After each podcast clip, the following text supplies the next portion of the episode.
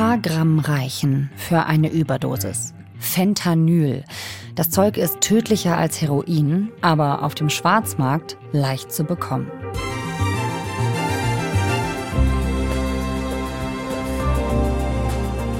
We have the deadliest drug in history that's also one of the cheapest drugs in history. Alle sieben Minuten stirbt in den USA ein Mensch an dem Schmerzmittel Fentanyl. Das Land steckt in der wohl tödlichsten Drogenwelle aller Zeiten. In dieser 11KM-Folge wollen wir herausfinden, woran das liegt. Und wir fragen, ist Deutschland eigentlich sicher vor der chemischen Killerdroge?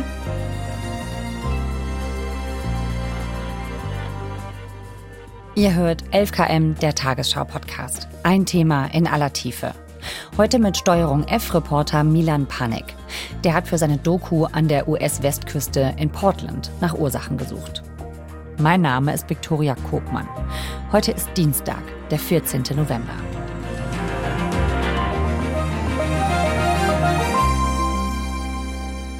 Hallo Milan, herzlich willkommen.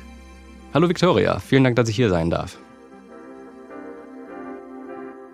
Du warst an der Westküste der USA in Portland, Oregon. Wie war dein Eindruck, als du da angekommen bist?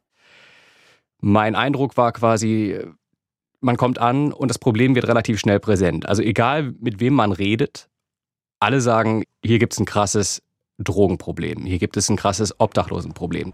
Also ich würde mal sagen, wenn man das jetzt quasi mit deutschen Verhältnissen vergleichen will, ist das so Frankfurter Bahnhofsviertel mal 20. Überall Drogenkonsumenten. Harte Drogen werden offen konsumiert. Alles Mögliche. Es wird geraucht, gespritzt. Es ist omnipräsent. Hinzu kommt, dass die ganze Stadt, also die ganze Innenstadt, nach menschlichen Exkrementen riecht. Also nach Urin, nach Kot. Es leben Menschen in Zelten auf den Straßen. Viele Geschäfte stehen leer. Das ist auch ziemlich heftig. Sehr viel Leerstand, sehr viel Obdachlosigkeit, offener Drogenkonsum. Are you taking drugs yourself? Um, I occasionally use, yeah. What kind of? Fentanyl. But why fentanyl? Because it's an opiate and couldn't afford the oxys or the heroin at the time. It was just, and when fentanyl came on the streets, it's the, the only thing that was around. But you're not afraid to die? I mean, by overdose? Of course I'm afraid to die. Natürlich habe ich Angst zu sterben, sagt er, und man kann davon sterben. Fentanyl, wie gefährlich, wie tödlich ist das? Fentanyl ist 50 mal so stark wie Heroin und 100 mal so stark wie Morphin. Ne? Also man muss sich das so vorstellen, zwei Milligramm Fentanyl reichen für eine tödliche Überdosis. Das ist äh, so viel wie eine Bleistiftspitze ungefähr. Also das reicht für eine, eine tödliche Überdosis. Wie hast du da vor Ort recherchiert in der Drogenszene?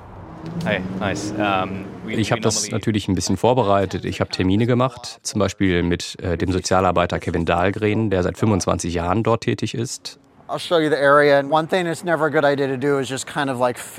Was hast du da mit dem erlebt, wenn du da mit dem unterwegs warst?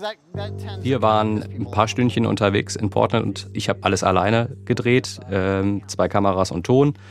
Und wir waren dann zu Fuß unterwegs und er hat mir quasi sein Portland gezeigt. Also er ist da aufgewachsen und ähm, wir sind dann zu den Zeltstätten gegangen. Keep your camera down until we talk to people. I stay in the background, alright? Da sind Zeltstädte in, ja, an Straßenrändern. Kevin ist vorgegangen, hat die Situation ausgekundschaftet, mit seiner Erfahrung die Situation, die Gefahrenlage eingeschätzt und ich bin dann nachgekommen.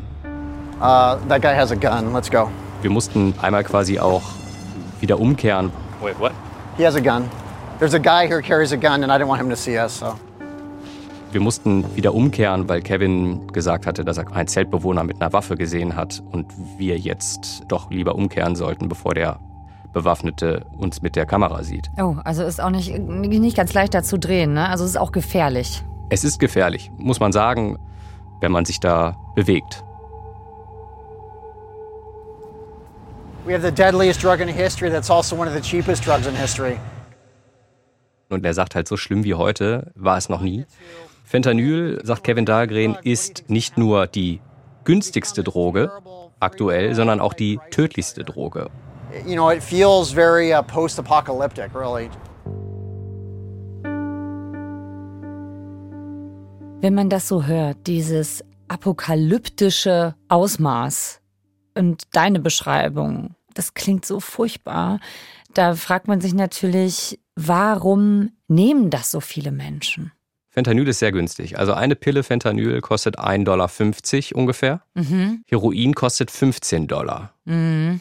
So, und wenn du jetzt quasi die größere Wirkung für das kleinere Geld hast und auf der Straße lebst, dann entscheidest du dich natürlich für das günstigere Produkt, auch wenn du damit dann sehr vorsichtig sein musst, damit du nicht stirbst. Ja, eine Bleistiftspitze, hast du gesagt, genau. ne, ist schon tödlich. Also es ist ja unglaublich schwierig zu dosieren. Es ist unglaublich schwierig zu dosieren. Aber ich würde sagen, es ist die Hoffnungslosigkeit. Also quasi, wenn du alles verloren hast, auf der Straße lebst, in diesem Grad an Verwahrlosung existierst, dann sind dir, glaube ich, verschiedene Aspekte nicht mehr so wichtig. Und es ist diese Perspektivlosigkeit, die auch Menschen dazu führt, Fentanyl zu nehmen. Ich meine, vielleicht auch nochmal ein anderer Aspekt ist, Heroin, der Rausch auf Heroin ist, also es ist ein sehr, ein sehr berauschendes Opioid. Mhm. Da hat man wahnsinnig gute zehn Minuten. Bei Fentanyl ist es eher so, dass man einfach nur betäubt ist. Also alles wird egal. Und ich glaube, das ist ein wichtiger Aspekt, dass alles irrelevanter und egaler wird.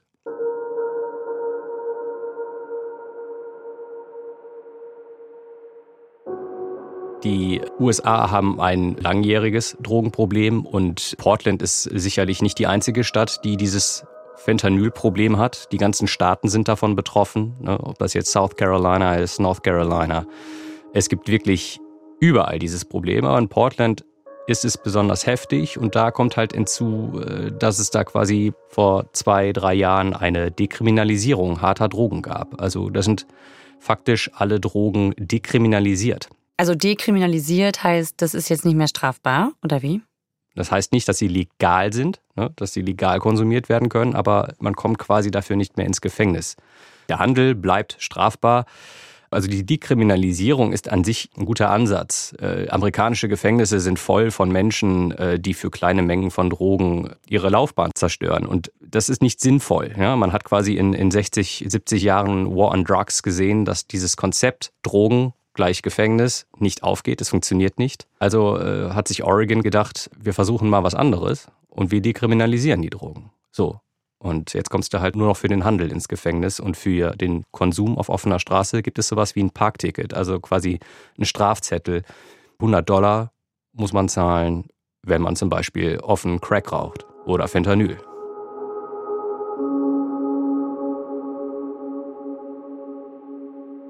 Und die Polizei kontrolliert das, also die stellen dann diese Strafzettel aus.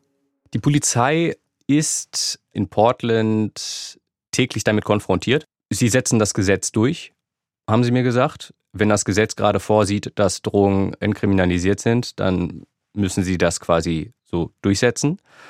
Ich muss dir das so vorstellen, ich war fünf Stunden mit der Fahrradpolizei unterwegs von Portland. Die erste Stunde war ich alleine mit dem Officer David Bear unterwegs. Wir beide auf Mountainbikes. Uh, my name is Elon. Elon? Can I can, can I let the camera roll? Yeah, you, you yeah? That's fine. Yeah. Nice. Uh, did, you, did you bring a bike? Yeah, I, I, bring a bike. Primär geht es bei den Schichten der Polizisten darum, Menschen zu finden, die größere Mengen an Fentanyl dealen. Mhm. Es waren nur ein paar Stunden für mich auf dem Fahrrad, aber zehn Minuten später war die erste Festnahme. Hi. Do you have your driver's license on you by any chance? Da hat quasi Officer Bear einen Mann aus dem Fahrzeug gezogen, der da drin gerade Fentanyl konsumieren wollte. Just seeing if you drive away, your car's gonna get the tires popped. Whose car is this? My grandma's car. Your grandma's car? Und um dieses Fahrzeug herum standen halt sechs, sieben weitere Menschen, die ebenfalls Drogen konsumiert haben. Und es sah so aus, als hätte der Mann im Auto mit Fentanyl gedealt. Gonna turn around face away from me? Yeah. You don't have a firearm, right? No, no, no. no. Okay. Have a seat right here. Just sit down on the floor. All the way down. Hat den dann quasi alleine aus dem Auto gezogen, Handschellen versetzt und auf den Boden gesetzt.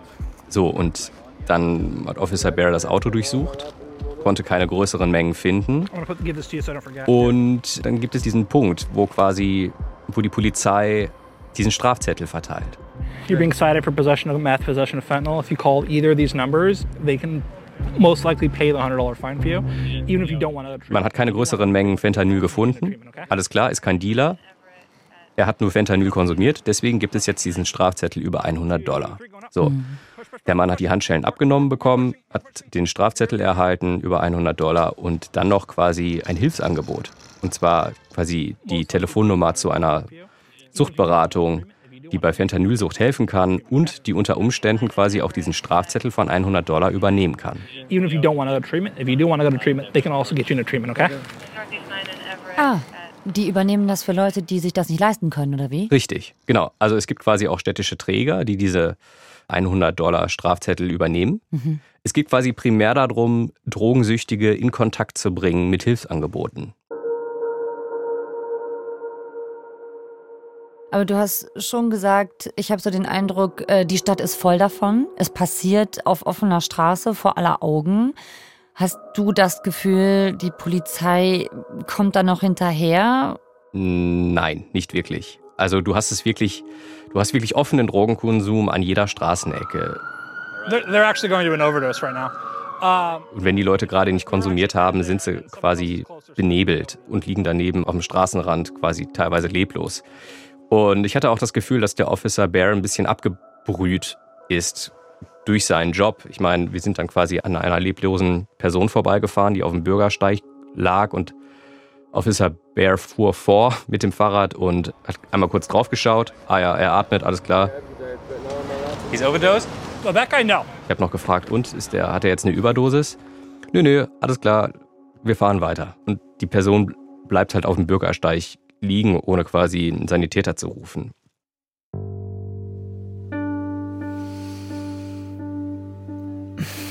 Boah, das klingt echt heftig alles, wirklich dramatisch. Gibt es denn überhaupt einen Weg da raus aus dieser Sucht? Ich war in einer Entzugsklinik für Jugendliche und da habe ich Jada kennengelernt. Thankfully, I'm still on my mom's insurance, um, but for so many people, like money is the barrier, you know. Sie ist 23 und jetzt im vierten Monat in der Entzugsklinik.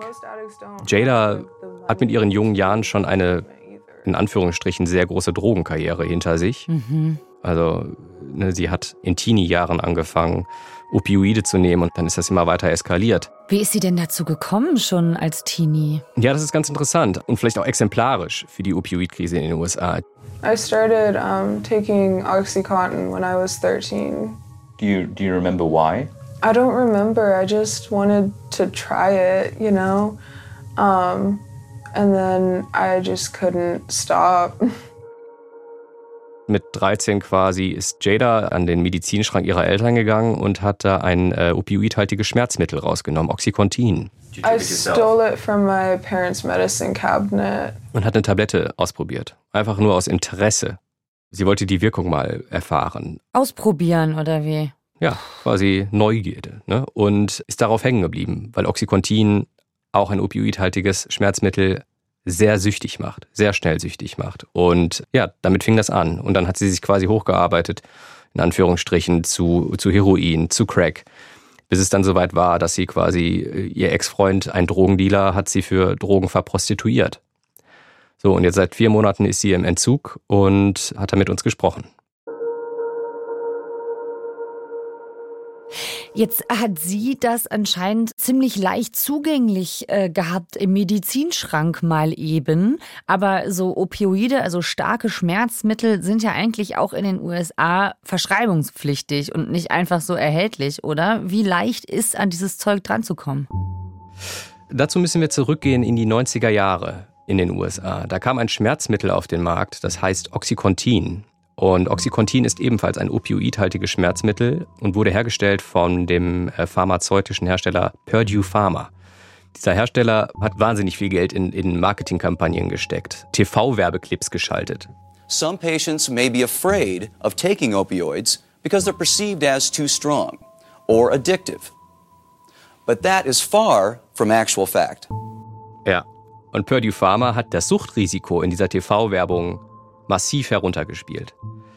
Und gesagt, also die Wahrscheinlichkeit, davon süchtig zu werden, ist relativ gering. Die liegt so bei einem Prozent. Less than 1% of patients taking opioids actually become addicted. Mhm. Wo liegt sie wirklich? Die liegt so bei 7 bis 10 Prozent. Also die ist wesentlich höher. Okay, also bis zum Zehnfachen höher. Das ist ja schon ein Unterschied. Ja, ja, die stehen schon seit Jahren in der Kritik. Also es liefen und laufen auch verschiedene Verfahren. Ja. Also dieses Mittel Oxycontin von dem Hersteller Purdue hat diesen Markt so groß gemacht. Das war ja auch das Produkt im Schrank von Jadas Eltern, was sie dann abhängig gemacht hat. Richtig. Also Oxycontin war und ist lange Jahre lang quasi das Opioid Nummer eins in den USA, das verschrieben wird. Und ja, es gab einen wahnsinnigen Marketingboom in den 90ern. So, und das ist quasi die erste Welle. Und dann kam die zweite Welle. Denn dann haben quasi äh, Gesetzesgeber bemerkt, dass äh, ein Problem herrscht, mhm. dass zu viele Menschen süchtig werden. Also haben sie quasi die Verschreibungspraxis geändert und gesagt, okay, wir verschreiben jetzt weniger Opioide. Das heißt aber, dass die Menschen, die schon drogensüchtig sind, quasi auf andere Opioide umsteigen mussten. Und das war zu der Zeit halt Heroin. Ah, also dann auf illegale. Genau. Jetzt sind wir bei der dritten Welle angekommen, quasi bei der dritten Opioidwelle. Und das Fentanyl, das quasi auf den amerikanischen Straßen landet, das ist das illegal hergestellte Fentanyl. Das kommt aus Mexiko, aus dem mexikanischen Wald. Da mhm. stellen nämlich mexikanische Drogenkartelle dieses Gemisch her, irgendwie versteckt in irgendwelchen Laboren und schmuggeln es dann quasi über die US-Grenze. Mhm. Und so landet es dann wieder zum Beispiel in Portland. So landet es in Portland, genau. Und die Marge ist ziemlich hoch für die mexikanischen Drogenkartelle. Ne? Die zahlen im Einkauf für ein Kilo Grundstoff 2000 Dollar und machen dann da quasi mit 35.000 Dollar. Puh. Also mhm. es ist am Ende ein, ein großes Business mit vielen Profiteuren und mit vielen Toten.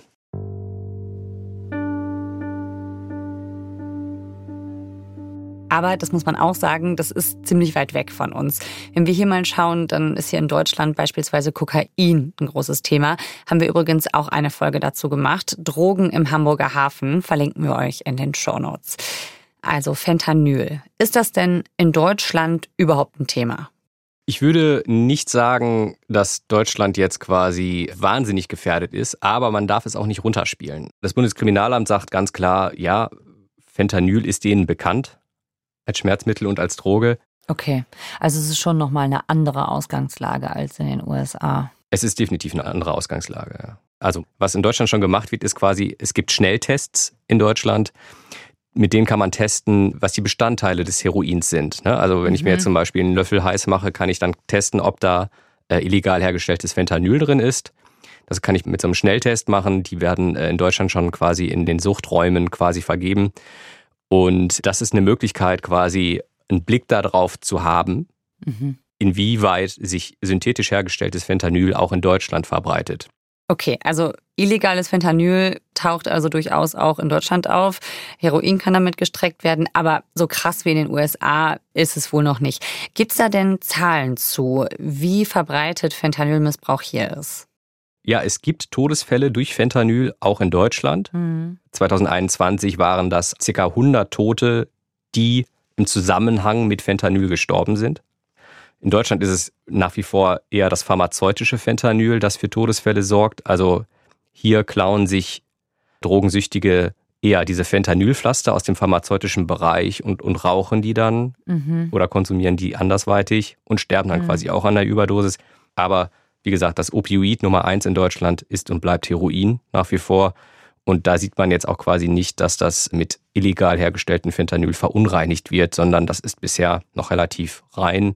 Wie würdest du denn jetzt nach deiner Recherche die Gefahr für Deutschland bewerten, auch für die Zukunft? Schließlich hat das auch in den USA irgendwann mal klein angefangen und dann sehr, sehr schnell um sich gegriffen.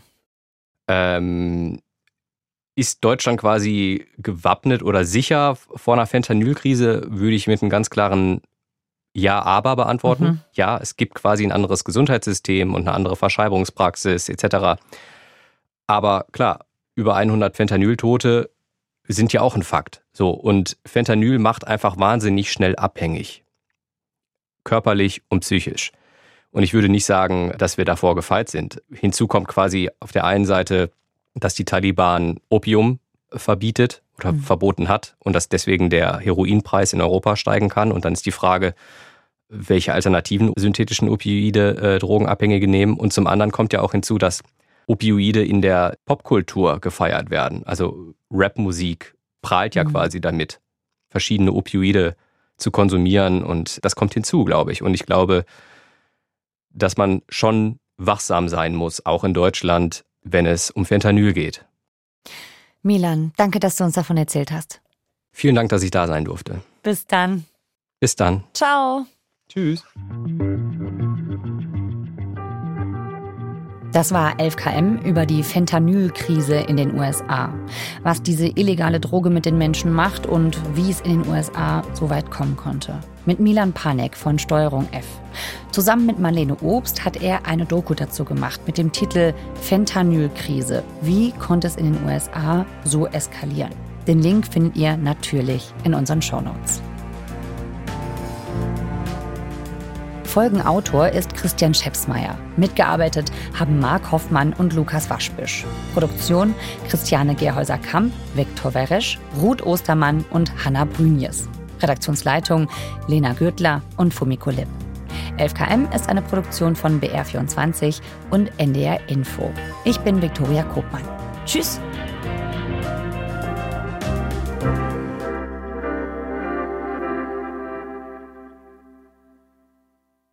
Und wenn ihr jetzt noch mehr darüber wissen wollt, was eigentlich so in den Vereinigten Staaten passiert und was die Amerikanerinnen und Amerikaner gerade so bewegt, dann hört doch mal rein in den NDR Info Podcast Die Korrespondenten in Washington.